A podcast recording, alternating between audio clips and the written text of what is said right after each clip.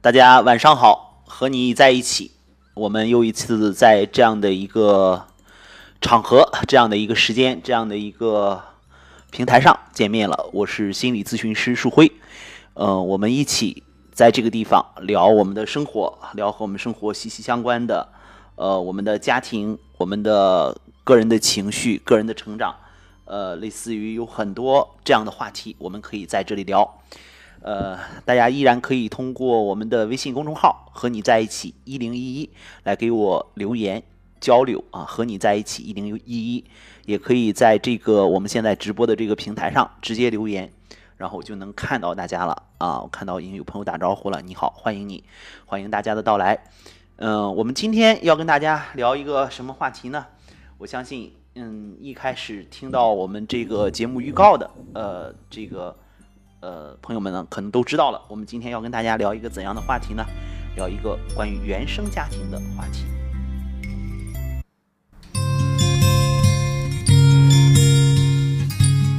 听到这首歌啊，我们就会想到童年，我们想到我们的童年的快乐，童年的忧伤。心理学里啊，有一个概念叫原生家庭，不知道大家听到这个词有什么感觉呢？在这一期的和你在一起节目当中，想跟大家聊一聊原生家庭究竟对我们的生活会带来怎样的影响。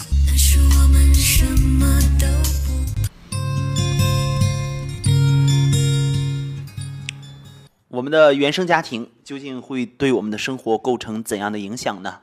相信很多人都曾经关注过这样一个话题，或者是如果你学了心理学，你可能会对这个话题非常非常感兴趣。因为我在我的工作当中，现在越来越多的会听到一些朋友在谈论自己的原生家庭，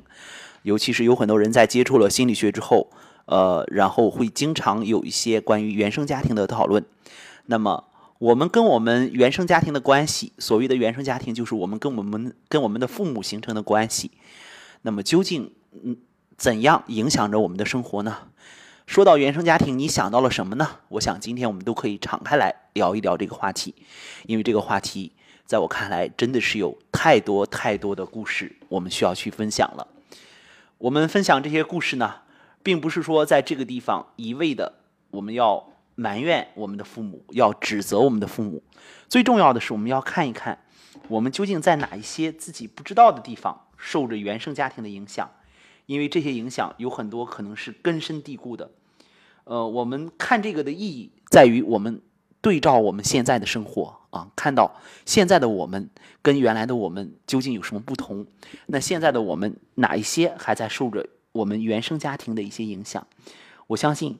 嗯，当我们有了这样的一个心态和状态以后，我们会更从容、更自信的面对我们现在的生活。这也是我们讨论原生家庭的一个。重要的意义。每晚七点，和你在一起，带你寻找幸福的力量。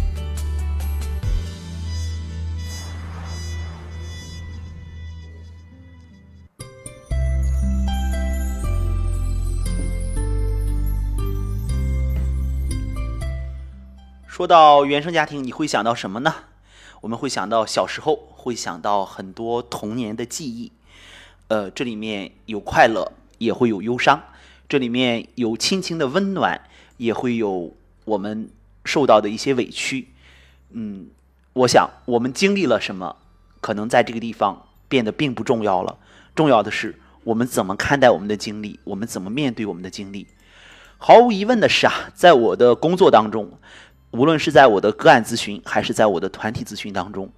嗯，几乎跟每一个来访者。每一个参加过我课程的、参加到我课程的学员，呃，我的团体的小组成员都会谈到一个词啊，就是原生家庭啊和父母的关系。当然，有的时候我们在工作当中呢，可能不会直接的去说，哎，原生家庭是怎样怎样的。但是，当我们去要帮助到一个来访者解决问题的时候，我们要帮助他去看他的问题的形成的时候，原生家庭这个概念是逃不开的。因为我们每个人从一出生就和我们的妈妈建立着关系啊，和我们的妈妈和我们的爸爸建立着关系，所以在这个过程当中呢，我们有太多的需要跟大家去谈的，或者是去分享的。我们分享和谈论的目的在于看清我们现在的生活究竟受着怎样过去的影响，因为这个是一个永恒的需要我们去看到的话题。否则的话，你可能都不知道，哎，你的一段关系为什么相处着相处着就会变得紧张了？为什么你的亲密关系没有办法相处到一定程度的时候没有办法再亲密了？为什么你总是不能获得健康的关系，或者是有了一段健康的稳定的关系之后，你为什么会觉得不自在了啊？反而觉得不舒服了？那么这些原因都在哪里呢？我想我们可以在原生家庭当中找到答案。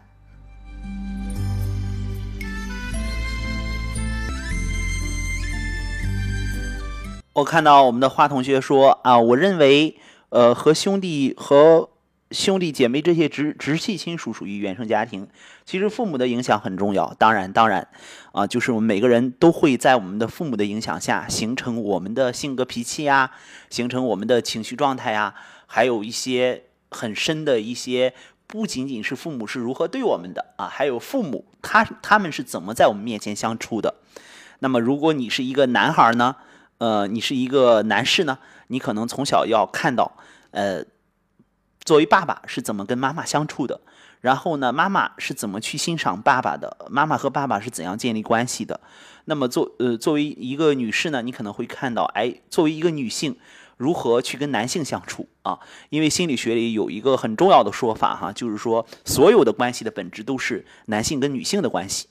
所以呃我们就会说，呃，其实原生家庭当中很多影响我们能想到的，呃。可能只是一部分而已，我们想不到的，在影响着我们的一些状态。比如说，我们面对婚姻的态度啊，我们面对生活啊，我们面对我们的工作啊，面对我们的领导啊，方方面面。因为有一个心理专家曾经讲过哈，其实心理学研究的就是那么两三件事儿啊。什么叫两三件事儿呢？就是你现在所经历的，看似比如说你跟你领导的关系不好，那么看似你跟嗯你们单位的女士的关系不好。啊，看似是你跟一些人合不来，但是往往我们很多情况下都能在原生家庭的关系当中找到答案，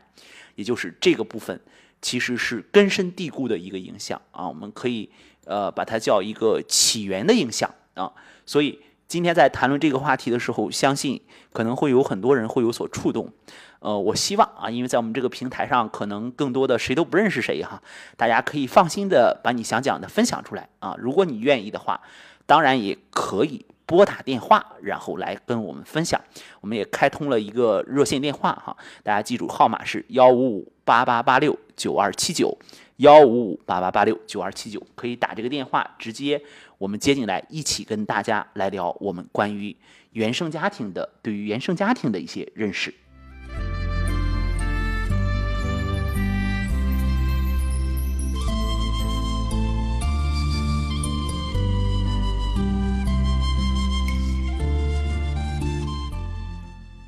好，我现在看到平台上有很多朋友开始留言哈。呃，我们一个一个来解答大家的问题。那么在解答大家问题之前呢，谈到原生家庭，不得不要提到一个人啊，一个网红的心理专家啊，一个我对我以前会对他有一些些许的排斥啊，有有一些觉得，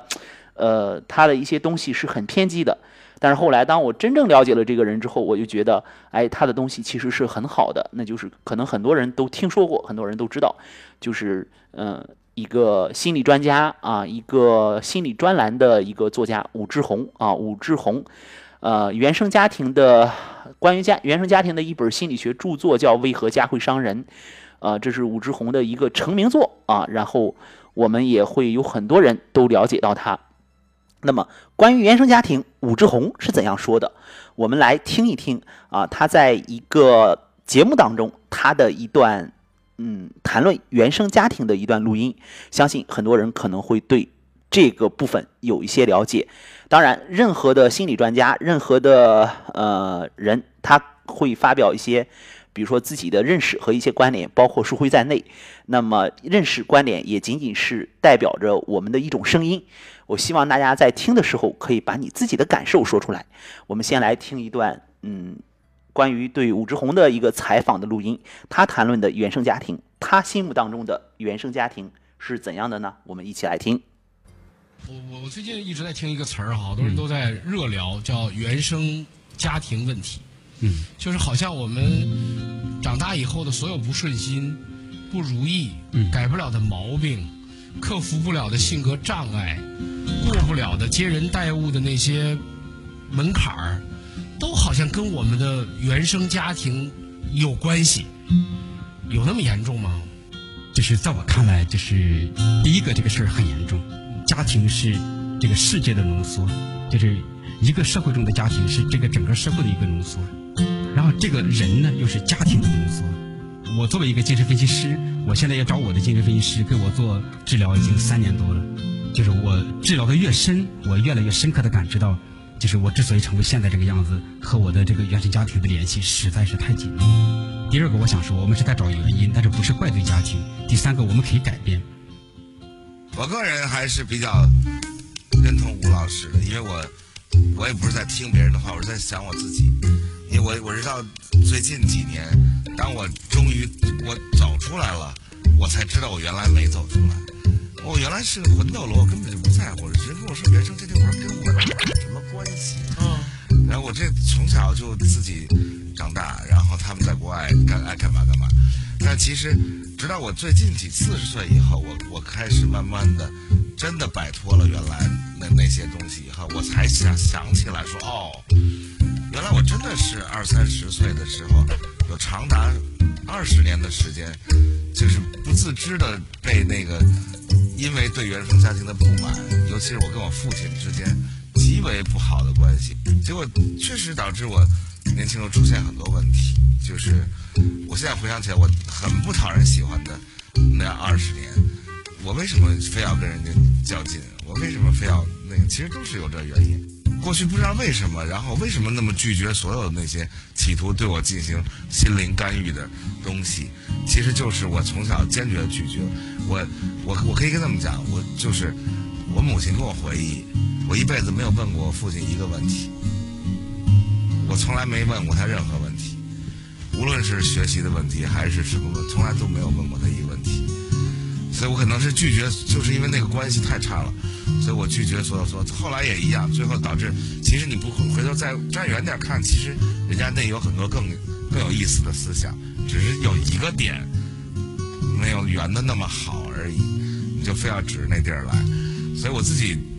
就是听他们讲，我我我我很认同，就是吴老师的很多很多说法。谢谢，谢谢。他是不是你刚刚讲的黑暗活力的代表？呃就是那个活力没没被看见。对对，我我我觉得是，我觉得是。你看他立马要把扇子要挡一下。那贺怎么了？他刚问我说，我觉得他是不是受他父亲影响很深？他有吗？你有吗？我觉得有也没有，因为我看到他有正面的部分跟负面的部分，所以我把正面的部分保留了，然后我自己就从小就知道我不要学习他负面的部分。我觉得他就是既严格但又开开明，有很多应该做的事情、不应该做的事情，他非常清楚明白，但他也给我很大的一个范围让我自己去游走，他也没对我有什么要求，说你未来有怎么样的一个成就啊，或者什么，就说你做你自己喜欢做的事情，你就做一个正直的人就可以了。就所以这是通常这是一个好父亲做的事情，他有限制，啊对，但他又给了你很大的自由。负面的方方面，可能我想，比如说，就是我小时候还没怎么陪我嘛，因为他那时候是最忙的时候，所以他能尽量的陪我们，但往往陪我们的时候，就也是会带我们很多麻烦，就四一家四口出去吃饭，永远没办法好好吃顿饭，就不断被人打扰啊，这个那个。然后他有一些怪脾气，就是他总是要到西餐厅点蛋炒饭，就是这样的一个人。就人家说我没有蛋炒饭，赵先生，他说，嗯，那你有蛋，你有你有饭，你为什么把这两个炒在一起，就蛋炒饭？这就是他。所以这样讲，你讲了一个就是真实的，有好有坏，有优点有缺点这样一个父亲，而且听上去有很多让你很感动，就是很认同的部分。这就是心理学家。你看我，这点事儿，我从来没有在任何采访里、任何作品里、任何书里，包括我自己节目，从来没说过。今天是第一次。谢谢谢谢。我我我最近一直在听一个词儿哈，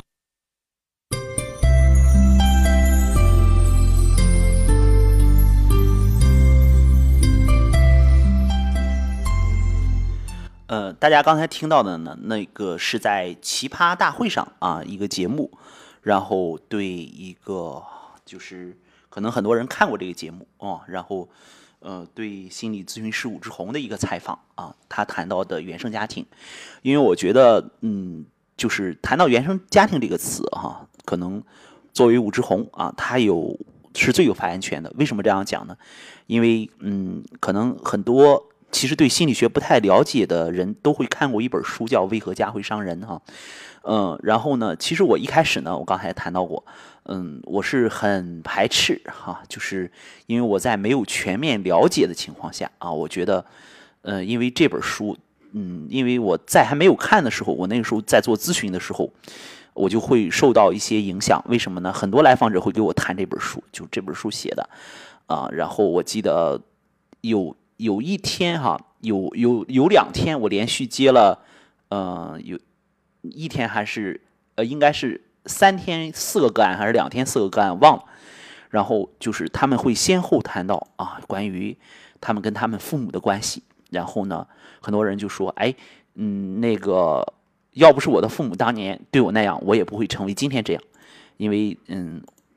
就是我们在这里没有办法，没有征得来访者同意哈，没有办法说这个个案具体的一些内容。呃，就是我的很多来访者会这样谈，然后嗯，我就会觉得，哎，嗯，好像我的这一来访者是具备心理学头脑的啊，要不然他们不会这样讲。然后一了解，哎，说看了一本书哈，叫《为何家会伤人》，然后就谈到了呃关于家庭关系的。然后这个时候呢，呃，因为工作忙哈，然后呢我没有顾上看这本书，我就会觉得这本书是不是把大家给带坏了、教坏了？然后很多人都会把矛头指向自己的现实当中的父母，然后呢没没有办法做出改变，呃，然后这个时候我就会觉得，哎，写这个书的人肯定是有问题的，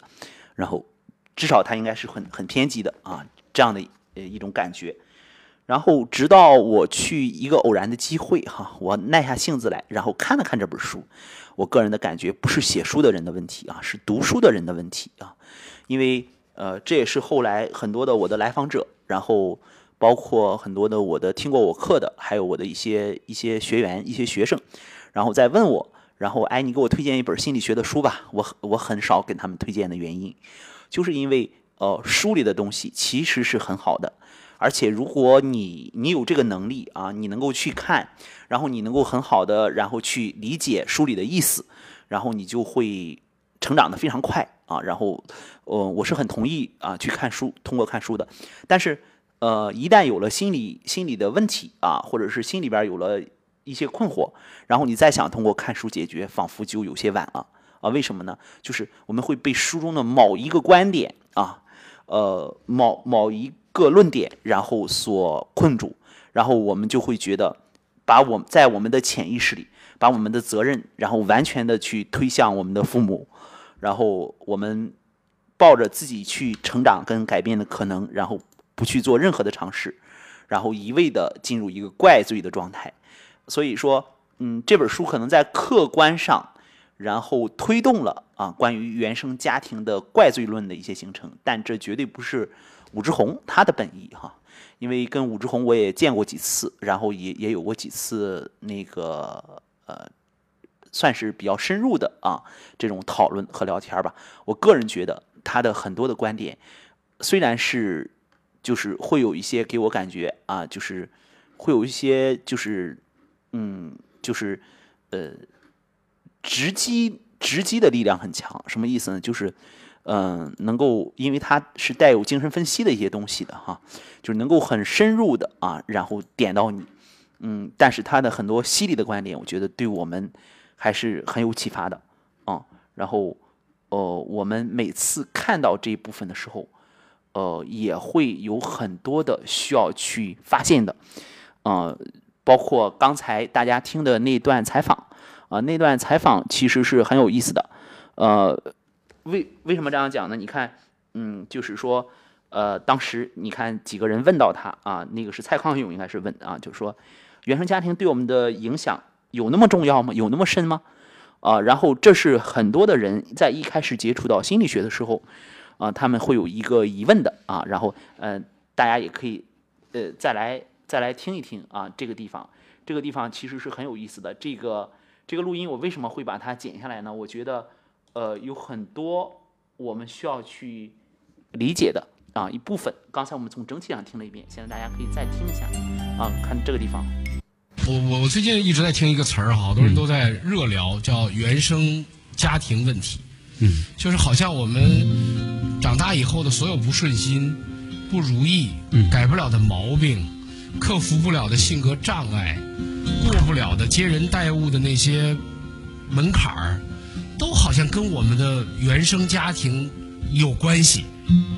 有那么严重吗？就是在我看来，就是第一个这个事儿很严重。家庭是这个世界的浓缩，就是一个社会中的家庭是这个整个社会的一个浓缩。然后这个人呢，又是家庭的浓缩。我作为一个精神分析师，我现在要找我的精神分析师给我做治疗，已经三年多了。就是我治疗的越深，我越来越深刻的感知到，就是我之所以成为现在这个样子，和我的这个原生家庭的联系实在是太紧密。第二个，我想说，我们是在找原因，但是不是怪罪家庭。第三个，我们可以改变。呃，大家听到这部分哈，就是我会觉得，哎，呃，这个武志红在这个部分的这个反应还是就是很和我的感觉是很相似的啊。为什么这样讲呢？就是呃，他非常清晰的告诉了大家啊，一个是原生家庭对我们的影响真的真的是很重要啊，或者是你之所以会成为你现在的样子，呃，我在这个地方可能更愿意使用一个词，就是你之所以会莫名其妙的成为现在的样子啊，就比如说，呃，你有很多的，其实你是有很多的资源，你有很多的优点，但是你自己看不见啊，然后呢，呃，再再有些时候呢，其实你是呃有很多的嗯问题。但是你可能自己也看不见，有很多的局限性啊，有很多被限制住的一些东西啊，你可能自己也看不见啊。然后就比如说像那个电视剧啊，依然要提到那个都挺好啊，都挺好里边，你看三个三个儿女是吗？三个儿女包括他们的父母，呃，其实在各方面都有自己的一些嗯问题，发现不了的一些问题啊。比如说，呃，这个老大，我觉得就有点像。孔乙己的那种感觉，对吧？呃，窃书啊，窃书怎么能叫偷呢？读书人的事儿，这个我我我我这个怎么叫怎么能叫简单的好面子呢？我这是不想让我父母失望啊，我这是不想让我弟弟妹妹失望啊，总总可以找到一个呃让自己呃委婉的去要面子的这样的一个借口，或者是这样的一个理由，而且不允许别人辩驳啊，这样的一个状态。呃，然后老二、老三啊，也里边也有很多的很多的内容啊，我们可以一眼就可以看出来的这一部分。然后大家会看到，哎，这些状态在影响着我们啊，在影响着我们的生活，在影响着我们每一个人。那么这些状态都说明着什么呢？原生家庭，原生家庭，呃，对我们的影响，就像刚才吴志红他谈到的，就是有很多是根深蒂固的，对吧？嗯，那么有很多根深蒂固的影响，然后呢？嗯，还有一个就是，我觉得第二点是我很欣赏的。我们不是说在怪罪啊，呃，大家要知道，我们在找原因的时候，其实哈，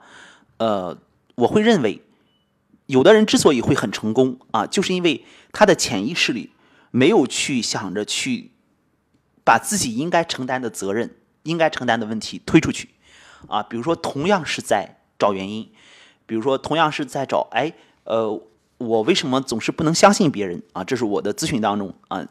会遇到的一类来访者。然后我为什么总是不能相信别人？然后呃，有的人在找找原因的时候呢，他的目的啊是找到那个原因，告诉你我我不能相信别人不是我的问题啊，是我父母教会我的，然后这样就算完了。然后还有的人在找那个原因的时候呢，他找到原因，他的核心并不是这样啊，他的核心是哦，我知道啊，这部分原来是。在我跟我父母的关系里就产生了，然后我要想着去成长，我要想着去改变，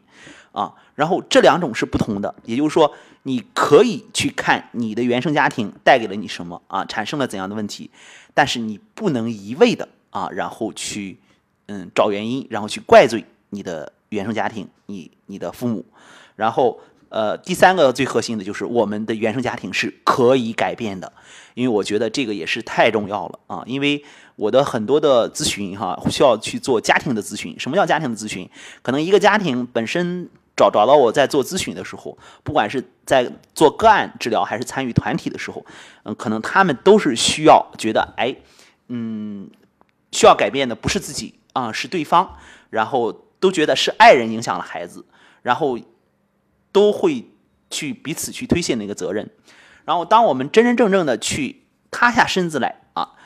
意识到自己的成长和自己需要改变的那个地方的时候，这才是真正的成长和改变的开始。而这个过程，嗯，并不是一个很快乐的过程，所以很多人在这个过程当中会有逃跑啊，会有躲开啊，然后会有咨询继续不下去啊这样的一一个过程。当然，这个过程，嗯，你找了一个怎样的治疗师，找了一个怎样的心理咨询师非常重要。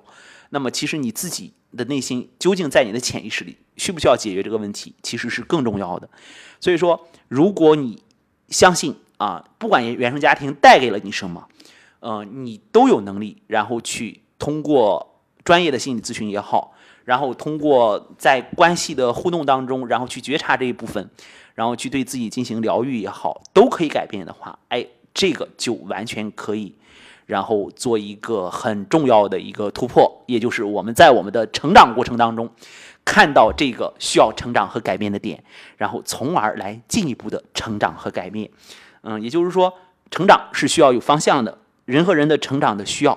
不一样啊，这是我们需要注意的。好，我们欣赏呃欣赏了这部分啊，武志红的一个谈论，包括我的一个解析啊，看到平台上呃依然有朋友在留言，然后有的朋友说，